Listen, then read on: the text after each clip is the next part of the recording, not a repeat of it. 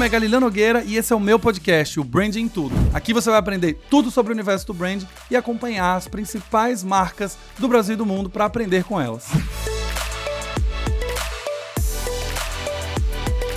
Olá, gatinhas e gatões que estão acompanhando o Branding Tudo Podcast. Esse é o episódio 2. Gente, tivemos mais de um episódio, olha isso. Estamos indo para o segundo episódio. E eu quero agradecer demais a todo mundo que escutou o primeiro episódio na semana passada, todo mundo que começou a seguir o podcast, compartilhou com seus amigos e fez deles tornar um sucesso em menos de uma semana de lançamento hoje na gravação, eu posso informá-los orgulhosamente de que este podcast está no top 41 de podcasts mais ouvidos na categoria negócios. E aí você fala, ah, Galil, mas está no 41, né? Pelo amor de Deus.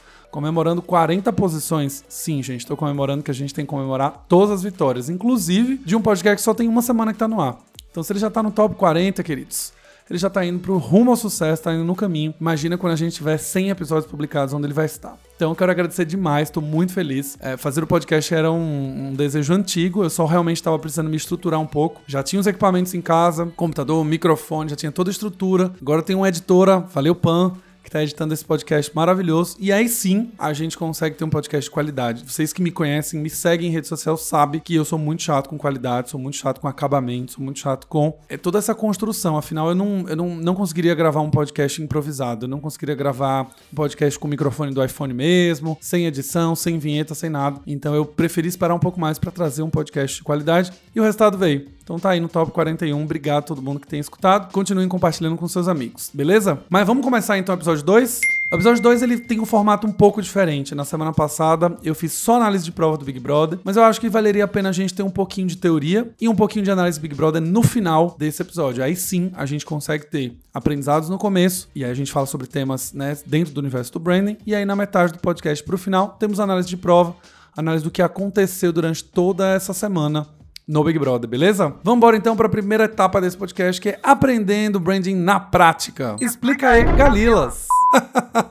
Já começamos com a vinhetinha nova aí, eu explica aí, Galilas, que eu vou te contar um pouquinho de teoria em branding em 10 minutos. Eu vou te contar 10 minutos para você aprender aí o básico para você começar. E aí, eu fiz uma caixinha de perguntas e perguntei para vocês lá no Instagram o que, que vocês queriam ouvir e a resposta mais votada foi construir uma marca do zero. Então, o que que faz, né? Como que a gente faz para construir uma marca do zero? O que que precisa? Acho que essa é a pergunta que eu sempre escuto, né? Toda vez que eu abro caixa de perguntas é como criar uma marca do zero, como criar uma marca sem recurso, como criar uma marca usando pouco investimento. Mas vamos lá. Primeira coisa que você precisa entender é que criar marca, ou seja, criar uma marca, ela tem um processo de criação. Ela tem uma estrutura de criação. Ela não é simplesmente você pensar no nome, mandar fazer um logo, você criou uma marca. Logo e o nome são partes de uma estratégia de branding, parte de uma estratégia de marca. A marca é o universo de tudo que ela representa, os seus sentimentos, suas emoções, seus valores, suas crenças, seu nome, seu logotipo, suas cores, sua forma de escrever. Isso é marca. O logotipo e o nome são só duas partes, onde a gente tem primeiro uma decisão de marca para depois a gente começar a fazer a expressão visual da marca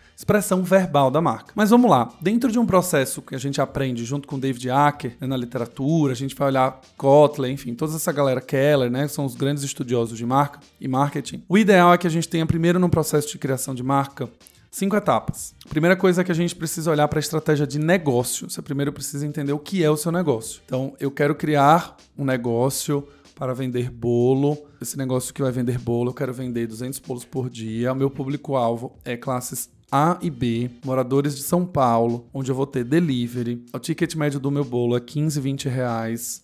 É, eu vou ter entrega com o meu motoboy próprio, estarei disponível nos aplicativos iFood, Uber Eats. Quero faturar até o final do ano tanto, eu quero entrar com esses esses nichos, quero lançar esses esses produtos. Primeiro passo para criar uma marca é você entender a estratégia de negócio. Lembrem que a marca e a estratégia de branding, ela vem para adicionar valor ao negócio, ou produto ou serviço. Então, a primeira coisa é você ter clareza do que, que você quer realmente com a sua empresa. Uma vez que você definiu isso, aí a gente entra na estratégia de marca. Estratégia de marca nada mais é que você entender propósito da marca, a marca como empresa. Então, o que, que ela é? O que, que ela representa como empresa? Ela é uma empresa inovadora, ela investe em educação, ela acredita em diversidade, ela de fato investe em minorias, ela. O que, que é empresa vem de fato como crença. Depois a gente tem marca como produto, ou seja, o produto que você vai vender. Quais são os atributos que esse produto tem? Sabor, conveniência, praticidade, é, inovação. Quais são os atributos que este produto tem? Como que é esse produto em relação ao seu público-alvo? Com quem você está mirando? Quais quais são as características desse produto, como são os usos desse produto. Ou seja, você precisa entender a marca como produto. O que, que esse produto gera na vida das pessoas. Uma vez que você entendeu a marca como produto, a gente vai para uma outra dimensão, uma outra atmosfera que é a marca como pessoa. Eu costumo dizer, né, que os seres humanos, isso vem os estudos, é, são os únicos que conseguem colocar sentimentos e emoções em objetos. Então a gente batiza o nome dos nossos carros, a gente abraça carro para tirar foto, a gente tem experiências e memórias dentro de um carro. O ser humano não consegue adicionar emoção a um objeto. Os outros animais não conseguem. Então, a gente precisa entender que as marcas são pessoas. A gente, quando cria uma marca, a gente está criando uma pessoa para que a gente possa ter a relação entre o consumidor e a pessoa, que é essa marca, e gere identificação entre a pessoa que está comprando versus a marca que ele está comprando. Então, quando a gente fala que a marca é uma marca como pessoa, eu estou falando de valores e crenças que essa pessoa ou essa marca acreditam. Eu estou falando de personalidade de marca e estou falando de tom de voz ou expressão verbal, ou seja, como a marca se expressa verbalmente. A personalidade, o tom de voz, os valores e crenças, eles estão externalizados quando a gente escreve. Ou seja, quando eu tenho uma embalagem que tem um, é, uma frase engraçadinha, quando eu tenho um, é, um folheto que vem junto do pedido que você fez, que é mais engraçadinho ou mais sério, ou quando tem um acabamento mais chique, com material mais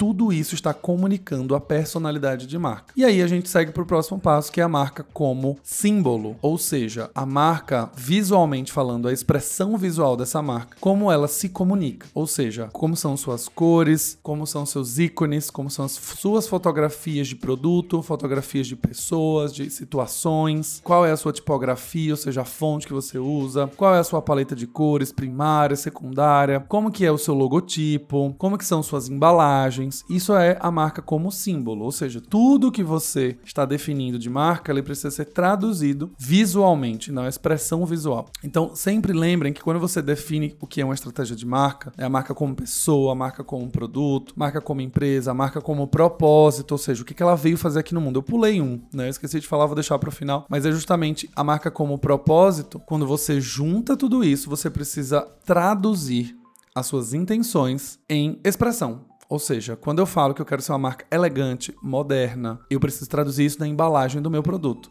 na maneira como eu apresento o meu site, as minhas redes sociais. Quando eu falo que eu sou uma marca professoral, que ela é didática, ela é explicativa, é a maneira como eu escrevo. Ela precisa ser detalhada, ela precisa pegar na mão de quem está lendo, ela precisa trazer traduções, geralmente tons de voz que são mais explicativos. Eles usam tudo em português, evitam estrangeirismos. Então, tudo que você vai decidindo vai criando a sua identidade de marca. Então, uma vez que você definiu marca como produto, marca como empresa, marca como pessoa e marca como símbolo, chegou a hora de você definir os atributos de marca. Os atributos eles são divididos em três categorias: os atributos funcionais, os atributos emocionais e os atributos de autoexpressão. Tudo isso seguindo o que nosso querido David Acker nos ensina. Os atributos funcionais são aqueles de funcionalidade, que geralmente são expressos no produto e que eles são o básico para que a sua marca funcione bem. Ou seja, quando eu falo de um sabão em pó, esse é o exemplo mais simples que eu uso é: quais são os atributos funcionais? Eu tenho poder de limpeza, perfume, nível de brancura, retirada de manchas. São atributos funcionais. Quando eu uso este sabão em pó, eu garanto que minhas roupas ficam mais brancas. Eu garanto que elas ficam mais cheirosas. Eu garanto que elas não perdem a cor. São funcionais, eles não têm nenhum emocional. Os funcionais são muito importantes porque eles, no começo do processo de compra de um consumidor,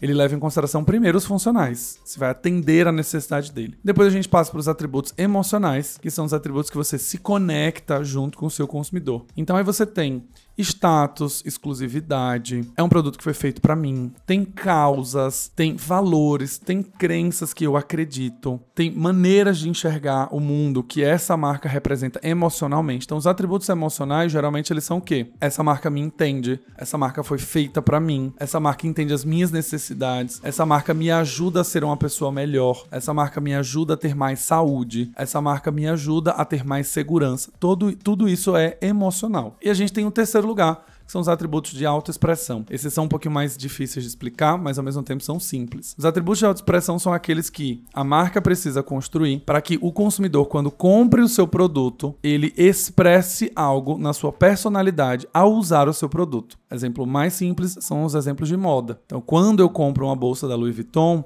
o que, que eu estou tendo de atributo de autoexpressão? Status, poder, exclusividade, riqueza, fashionista, inovador. Então, todas essas características são atributos de autoexpressão que ao usar uma bolsa desta marca, eu estou transmitindo na minha personalidade para as pessoas que me veem utilizando este produto. Uma curiosidade e uma maneira simples de tangibilizar isso. Por que, que as marcas de luxo elas têm sempre o logo grande ou logo repetido? Para que as pessoas que estão nos vendo usar percebam que estamos usando um produto daquela marca. De nada adianta eu ter uma marca com atributos de autoexpressão de status, exclusividade e riqueza se esse logo ele não aparece. Então no final do dia a gente tem o logo da LV grandão, você tem o logo da Gucci grandão para que quem tá vendo eu usar saiba que eu estou usando Gucci. E aí sim, ela carregue significado, ou seja, ah, aquela pessoa está usando a bolsa da Gucci, então ela tem status, poder, exclusividade e riqueza. Uma vez que você fez todas essas definições de atributos emocionais funcionais de autoexpressão, traduza tudo isso visualmente. Ou seja, cria uma identidade visual com um designer de preferência ou uma agência de design, se você tiver um pouco mais de verba, contrate um redator para fazer o naming da sua marca, ou seja, definir junto com você como ela vai se chamar, para você criar o logo depois. É, você contrate um redator para escrever o seu tom de voz, para escrever o seu manual de tom de voz. E aí, depois que você tem tudo isso pronto, a gente tem o que a gente chama de brand book, ou seja, o caderno que resume tudo aquilo que a marca acredita fala e faz num único documento. Brand Book é super importante para que você consiga, na hora que você está se relacionando com fornecedores, com novos funcionários, com parceiros, quando eles precisam utilizar a sua marca, eles vão entender exatamente o que ela acredita, o que ela faz e o que ela fala. Então, esse é um processo de criação de marca do zero. O que a gente sabe de novidade, não tem nenhuma novidade na realidade, é que geralmente a gente pensa no negócio, quero abrir uma, uma, uma, lojinha de bolo para vender bolos confeitados. Eu penso no nome e depois já penso no logo. Idealmente, estude branding, entenda um pouquinho a estratégia de marketing, o que, que você quer, como que você quer se posicionar. Você quer ser a marca que democratiza o acesso a bolo de qualidade? Você quer ser uma marca que faz bolos com um propósito, ou seja, com uma causa específica? Então, você vai ter mulheres que estão na, nessa cozinha fazendo bolo, feitas por mulheres feministas. Você quer que a marca ela se posicione de preço baixo? Quer que a marca se posicione como custo-benefício? Então, tenha essa clareza para que depois você pense no nome, depois você pense na identidade visual e em todos aqueles atributos que eu conversei com você. De marca como Produto, marca como empresa, marca como pessoa e marca como símbolo. Pensou em tudo isso? Define atributos funcionais, emocionais de autoexpressão e sua marca está pronta, criada do zero. Vale a pena. Então, se você quer estudar um pouquinho mais, recomendo, tá afim de criar uma marca do zero, recomendo se inscrever na minha próxima turma, o, da imersão Branding de Perto, que está indo para a turma 5, no galileonogueira.com de bola, D de dado, P de pato, BDP, de branding de perto. E aí você consegue garantir que todas essas atmosferas que eu falei com vocês, vocês vão aprender para fazer isso do zero por conta própria. A ideia desse curso é justamente te dar esse poder para que você comece a pelo menos construir a sua marca com mais estratégia, com mais intencionalidade, ou seja, está criando já sabendo o que a marca vai ser. Beleza? E aí vamos para aquele momento mais esperado desse podcast, que são as análises de ativações de marca dentro do Big Brother. Será que elas conseguiram construir algo bacana, algo para a marca, ou simplesmente gastaram seu dinheiro e perderam a chance de construir uma mensagem muito boa e muito efetiva. O que, que você acha? Vambora? Análise de prova. É, minha gente, essa semana começou agitada no Big Brother com as ativações de marca, que eu tava super curioso de ver algumas delas, inclusive. Mas só para relembrar todo mundo, tivemos o Cinema do Líder, tivemos o Almoço do Líder, uma ativação especial de empréstimo de estalecas e compra de itens para turbinar a festa do líder e Ontem, quinta-feira, a prova do líder, cada uma patrocinada por uma marca. Vamos relembrar as marcas? Cinema do líder, então, patrocinado pela Coca-Cola, o oferecimento de Coca-Cola Zero. Tivemos almoço do líder feito pela Downy, amaciante de roupas, a oferta desse, desse empréstimo, essa, essa compra para dar uma turbinada na festa do líder pelo PicPay e a prova do líder feita pela Seara. E vamos lá, começando a falar sobre o cinema do líder. Bom, o cinema do líder já era patrocinado pela Coca-Cola no ano passado, nenhuma novidade até aí. A grande novidade agora se dá justamente pelo novo posicionamento de marca da Coca-Cola, um posicionamento global que foi alterado no final do ano passado e aí traduzido para o Brasil, traduzido para português, ficou A Magia Acontece. Quem assistiu esse vídeo manifesto do posicionamento novo da Coca-Cola viu o quanto eles têm focado muito na linguagem de gaming, falando dessa história de metaverso, geração Z. Então eles tinham focado muito nessa construção em cima do ambiente de jogos. Então o cinema do líder ele veio com a mecânica nova, que ao invés de você simplesmente liberar as comidinhas, a geladeira da Coca-Cola e, e, todas as ativações lá dentro de cinema e etc. Agora o líder e junto com sua equipe precisava fazer um joguinho, fazer um joguinho simples mesmo para ir destravando itens para você utilizar. Então destravava o frigobar, destravava as comidinhas, destravava a TV. Uma mecânica simples, simplesmente para colocar a, a, o conceito de gaming ali dentro. E aí era um joguinho muito simples, você tinha que colocar as Coca-Colas no engradado, né, elas iam caindo quase como se fosse um jogo de Tetris. E aí, basicamente, uma vez que a Coca-Cola caiu lá dentro, ele conseguiu, destravava um dos benefícios do cinema do líder e começavam a jogar começavam a assistir, começavam a usufruir da sala. Nada de novo sobre o sol. A Coca-Cola deu uma ênfase no produto Coca-Cola Zero, que é um produto que eles querem aumentar provavelmente um pouco mais de conhecimento e intenção de uso, intenção de compra, mas a parte da expressão visual da marca dentro da sala do cinema era a expressão de Coca-Cola mesmo. Muito vermelho, muito preto, muito logo da Coca-Cola espalhado.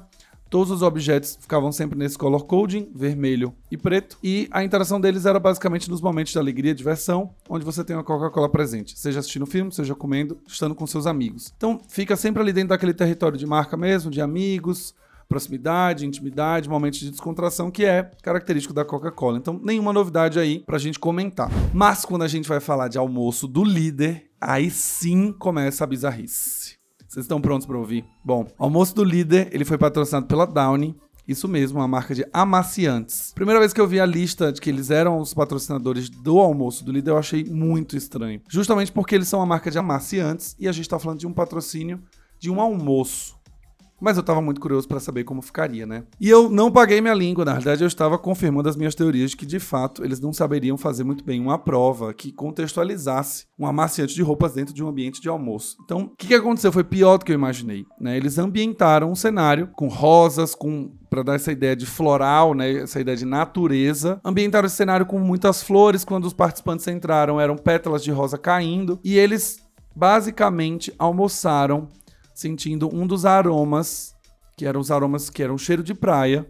Eles almoçaram sentindo esse aroma para ressaltar, basicamente, esse aroma da Downy. Sim, estranhíssimo, não é mesmo?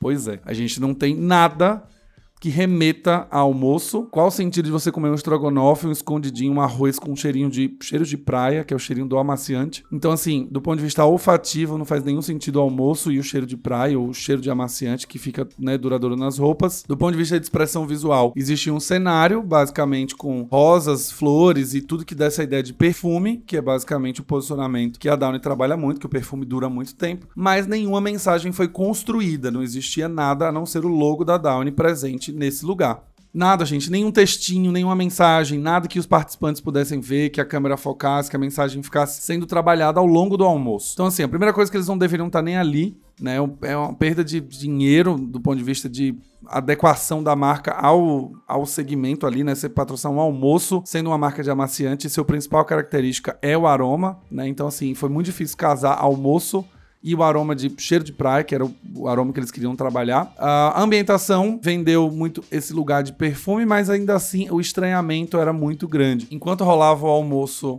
patrocinado no Twitter. É, existiam muitos memes, obviamente, falando sobre isso, o cheirinho de amaciante, né? Tomar um golinho de amaciante enquanto almoça. Imagina o cheirinho de, de rosas enquanto você come estrogonofe. Enfim, existiam vários memes ali, mostrando quanto as pessoas percebem essa inadequação mesmo, né? E, e isso não precisa ser visto por um profissional de branding, por exemplo, para entender que tá inadequado. O que me parece no final do dia é que era aquela velha cota que sobrou, né? A Downy queria entrar no Big Brother de alguma maneira e só conseguiu comprar o almoço do líder. E aí era a cota que estava disponível e foi lá e tentou fazer caber. É o faz que cabe aí, coloca um textinho, faz alguma coisa, mas ainda assim não rolou. Beleza? Então assim, se não foi para mim a pior até agora, acho que vai ser uma das piores do programa, com certeza, assim, de inadequação, perda de oportunidade de construir mensagem, tal. Nada, nada, nada. Para mim é uma ativação que no final das contas não acrescentou em nada para ninguém, a não ser você reforçar o awareness de marca da Downy, mas todos o resto dos atributos eles foram não construídos nessa prova. Uma terceira ativação foi essa ação especial do PicPay. Na realidade, agora você com o PicPay consegue comprar itens para turbinar a festa do líder. Então, eles tinham algumas estalecas, podiam comprar uma barca de sushi, podiam comprar mais bebida, podiam comprar cachorro quente para no dia da festa do líder esses objetos, né, e toda essa é, esses, esses novos alimentos eles pudessem estar ali na festa. O Tadeu começou essa prova falando sobre empréstimo. Então, a mensagem principal era o empréstimo do PicPay. E no meio da ativação rolou uma dinâmica ali que não é muito bem um empréstimo, mas tentava simular que eram seus amigos, né? As pessoas que estavam ali no VIP,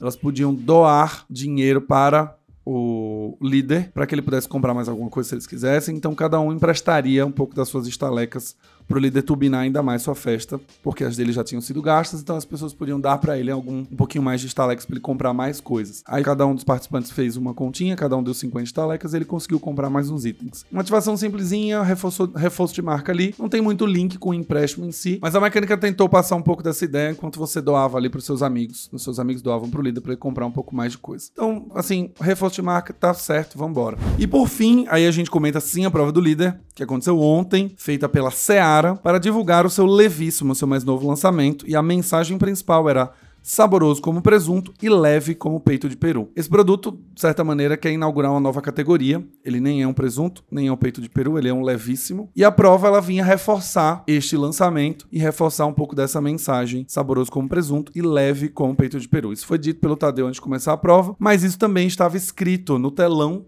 das provas, é um telão que orienta os participantes, fica passando um vídeo enquanto a prova está rodando e essa mensagem constantemente era falada, era possível ser vista pelas câmeras, né? Quem estava assistindo via essas mensagens. E a gente tinha uma segunda mensagem que estava espalhada por todo o cenário, que era 100% feita com lombo bovino. O que, que eu gostei dessa prova? Primeiro que era uma mensagem só, né? Então saboroso como presunto, leve como peito de peru, feito 100% com lombo bovino. Essa mensagem estava espalhada por todo o cenário, isso foi dito pelo Tadeu e isso estava no telão. Então, a primeira coisa que eu gosto é, finalmente a marca entende que ela só precisa ter uma mensagem principal para ser falada, para ser discutida, para ser colocada. Então, primeiro elogio aqui à prova é que você tem uma mensagem para ser trabalhada de uma maneira muito consistente. Segunda coisa é que era um produto que estava sendo lançado, ou seja, o que a gente precisava de awareness para esse lançamento. O objetivo agora não era construção de atributo, era basicamente você dizer que chegou esse produto e aí você constrói um atributo ali de qualidade ou de sabor é, para que faz, fazer, fazer a intenção de uso e a intenção de compra aumentar. Mas olhando para o objetivo principal, que é comunicar para as pessoas que esse produto foi lançado, essa prova cumpre bem o seu propósito. Por quê? Um é que você tem o um nome levíssimo, né, junto com o logo da Seara, espalhado em todo o cenário com a repetição enorme. Você tem o próprio produto num tamanho gigante do lado direito da prova, então você conseguia ver a embalagem do levíssimo. E aí as cores da embalagem, que eram laranjinha e um azulzinho, elas estavam repetidas em toda a ambientação cenográfica da prova. Então, as passagens, o teto, o chão, as laterais, todas estavam sempre com a mesma cor do produto para a gente ter uma unidade visual. Mas o que me chamou uma atenção mesmo, dentro do ramo de alimentação, né, a gente tem um, um o item que a gente chama de appetite appeal, que é justamente você ter imagens que provoquem desejo, imagens que provoquem a vontade de comer. Você tem aquela vontade de achar saboroso pela foto, pela fotografia. Isso é um recurso muito utilizado em McDonald's, enfim, todas essas lanchonetes. E a gente tinha um appetite appeal muito forte quando a gente entrava na prova. Você via o sanduichão feito desse levíssimo, grande, bonito, vistoso, com um tratamento muito bom, uma fotografia muito boa, e esse sanduíche era colocado tanto no telão quanto do lado direito e esquerdo da prova, impresso nas lonas. Então, eles despertavam a ideia de sabor, pelo menos o Appetite Appeal era feito em foto. O logo ele estava espalhado em toda a prova, como eu já falei, as cores da embalagem também. E aí a mecânica em si da prova era você montar um sanduíche. Então você tinha que montar um sanduíche, né, correndo de um lado para o outro com umas peças, era uma prova em dupla. E aí você tinha o pão, o queijo, maionese, o levíssimo, para você montar um lanche. Era uma prova de dificuldade média. A mecânica em si não construía muito o atributo de sabor, por exemplo, de qualidade. Mas quando eu olho para a mecânica da prova como um todo, era uma prova de, do líder, é uma prova que geralmente é a mais difícil, é a mais concorrida, é a mais disputada, e precisava ter alguns elementos de resistência mesmo, de você ter dificuldade para montar o sanduíche. Então era uma mecânica um pouco mais complicada, mas ela não desmerece e não desconstrói nenhum atributo, na minha opinião, dentro do levíssimo. Eu acho essa prova bem redondinha também pelo fato de que a ambientação tinha um telão que ficava atrás dos participantes, que eram várias nuvens. Então eles queriam dar essa ideia de leveza, né? Então a prova era toda azulzinha, um laranjinha muito leve, tinha as nuvens, tinha o céu, para dar essa ideia de leve mesmo, né? De que era um, um, um, um produto mais magro.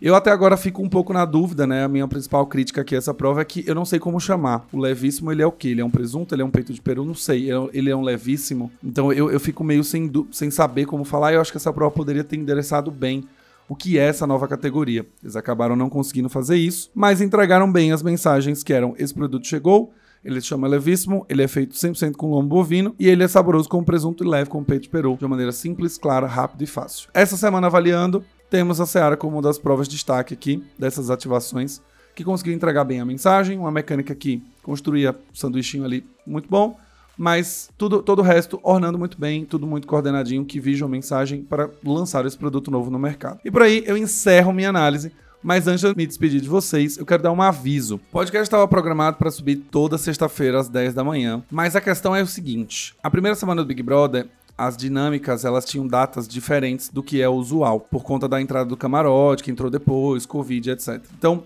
Durante a semana regular de um Big Brother, a gente tem terça-feira eliminação, na quinta-feira temos a prova do líder, no sábado temos a prova do anjo, no domingo temos o almoço do anjo, e aí temos um problema que era subir sexta-feira me faz perder o almoço do anjo, que é no domingo, que é a ativação da 99, me faz perder também a prova do anjo de sábado para escolher. Então, se eu fosse avaliar essas provas, eu só avaliaria no episódio seguinte. Então, uma mudança estratégica é que a partir de agora, do próximo episódio, a gente sobe episódios todas as terças-feiras às 12h30. Porque eu consigo cobrir, então, todas as provas da semana e eu não deixo para falar na semana seguinte de uma prova que aconteceu na semana anterior. Para não ficar muito distante, eu sei que vocês gostam de conteúdo rápido, os análises aconteceram. O Almoço do Anjo aconteceu domingo, segunda-feira, tô gravando um podcast, terça-feira tá no ar vai ter um intervalo de dois dias de uma ação que aconteceu recentemente. Então fica fresquinho na nossa cabeça, a gente consegue estudar muito bem e dá tudo certo, beleza? Aviso dado, recado dado, trato feito, combinado. Então o próximo episódio vai sair na outra terça-feira, não nessa, porque essa terça-feira o episódio subiu na sexta, né? Então vocês estão vindo hoje. Terça-feira não daria para comentar, porque só comentaria basicamente a prova do anjo e a prova e o almoço do anjo. Então vamos conversar na terça-feira seguinte, que aí eu consigo avaliar todas as ativações que aconteceram. Beleza, galerinha? Vejo vocês então no próximo episódio e um forte abraço.